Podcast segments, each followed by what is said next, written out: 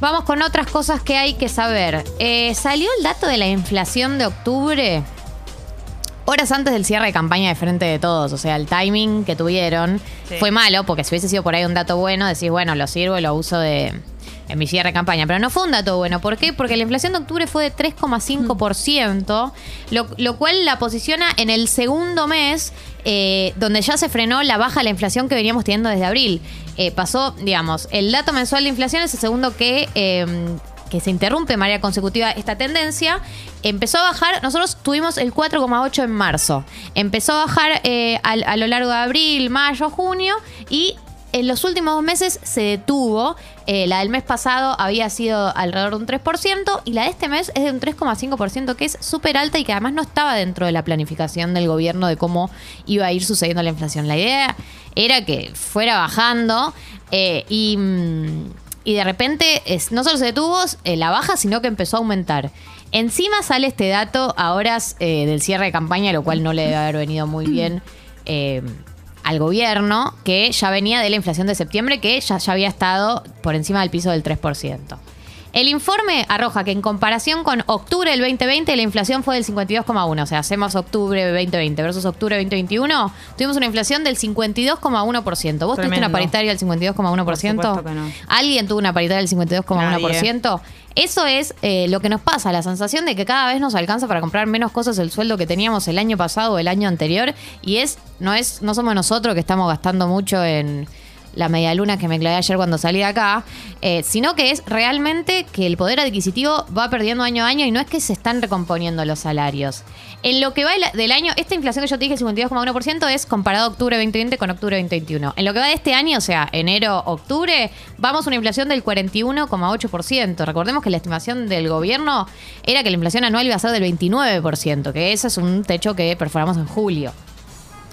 Eh, ¿Qué fueron, cuáles fueron los rubros que dispararon estos aumentos? O sea, porque siempre hay aumentos más o menos normales y hay un par de rubros que aumentan por encima del promedio y te disparan el promedio para arriba. La, la de mayor incremento fue prendas de vestir y calzado, que aumentaron un 5,1% en octubre. Mm. Todavía afectadas por eh, el ajuste de precios vinculado al cambio de estación, o sea, no a la Chicos, nueva las temporada. zapatillas lo que valen, Sí. 20 lucas Sí. promedio. Unas de no, no te, no te estoy diciendo ni Adidas, Nike, no, es una marca un poquito más abajo, 20 lucas. Yo vi igual en Adidas el otro día unas zapatillas a 11 lucas. O sea, no Un es que es ofertón. barato, pero me pareció que Sí. era bastante más accesible que otras. El otro rubro que también hizo que se disparara la inflación, obviamente fue salud, porque eh, que aumentó un 4,7%. Recuerdan que el gobierno autorizó las uvas hace un par de meses, eh, las tenía congeladas y hace unos meses dijo, bueno, está bien, Congeló las aumentar. uvas, qué rico. Uvas Sí. congeladas. Muy rico, es un postre, un clásico. Ta, tará, tará, tan, Tan, tan. Pa. Perdón, chicos. Lo que digo es, eh, salud aumentó un 4,7%, entre otras cosas porque a fines de julio el gobierno autorizó un aumento en tramos para las cuotas de medicina privada.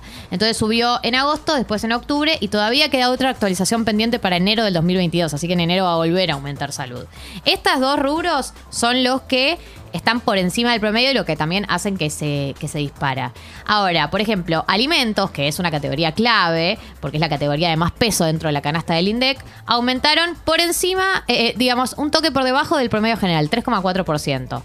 Eh, está influido en parte eh, esto por la, eh, la medida de la Secretaría de Comercio de retrotraer los precios de 1.432 productos básicos al 1 de octubre. O sea que también no tuvimos tanto aumento en alimentos porque tenemos eh, esta medida de que lo- mantuvo medio pisado.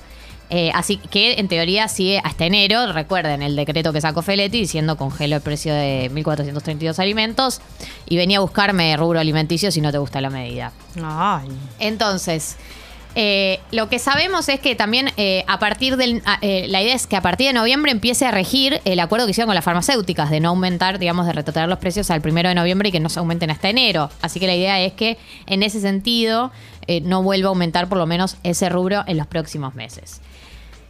Este esta noticia para mí es clave porque habla de que no solamente se frenó la tendencia a la baja de la inflación que veníamos teniendo desde abril, sino que eh, está aumentando de nuevo porque no es que se detuvo y decís, bueno, el mes pasado fue 3 y este fue 3. El mes pasado fue 3 y este fue 3,5. Entonces está aumentando de nuevo.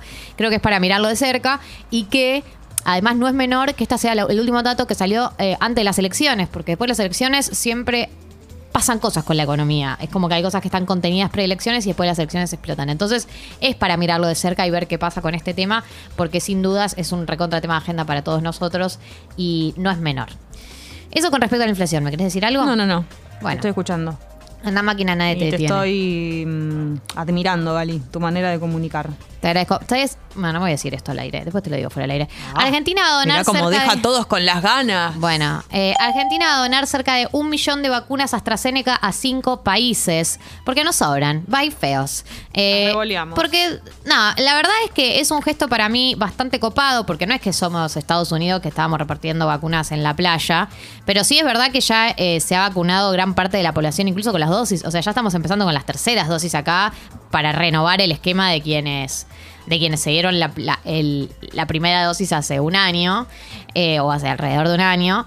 Eh, y vamos a donarle las vacunas a Mozambique, Santa Lucía, San Vicente y las Granadinas, Vietnam y Dominica, debido a que el país cuenta con stock suficiente de dosis y en el marco de los principios de solidaridad y fraternidad, según se comunicó oficialmente. Eh, el decreto fue el secreto 765, que lo firmó Alberto Fernández, y eh, autorizó la donación a título gratuito. Eh, a todos estos países que yo te decía, van a ser 766 al gobierno de Santa Lucía de 18.000 dosis de la misma vacuna. Perdón, 18.000 dosis de la misma vacuna a Santa Lucía. Tenemos eh, 500.000 dosis a Vietnam. Tenemos 2.000 dosis a Dominica. Tenemos 40 450.000 dosis a Mozambique. Son todos países que tienen dificultades para acceder a la vacuna y que me parece, a mí siempre me parece, en la medida que podamos y que tengamos el margen, me parece un gesto eh, no solamente un gesto de solidaridad, sino un gesto estratégico para combatir el coronavirus para todos. Esto ya lo hemos hablado un millón de veces, pero tiene que ver un poco con que cuanto más se repartan las vacunas en el mundo y cuantas más personas en el mundo puedan acceder a la vacunación, más chances tenemos de mitigar el virus en el mundo, porque mientras no esté eh, mitigado en todo el mundo, puede seguir mutando y puede seguir volviendo a nuestros países que vos crees, vos que lo tenés controlado y aparece una mutación en Mozambique, eh, mutación moza.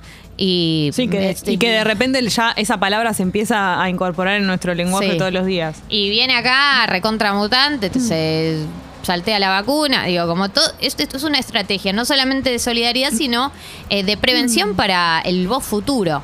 Entonces, esta medida, eh, este tipo de medidas, eh, en tanto en cuanto se puede, en tanto de cuanto tengamos el margen en el país para hacerlo, me parece que son para rescatar y me parece que son para destacar.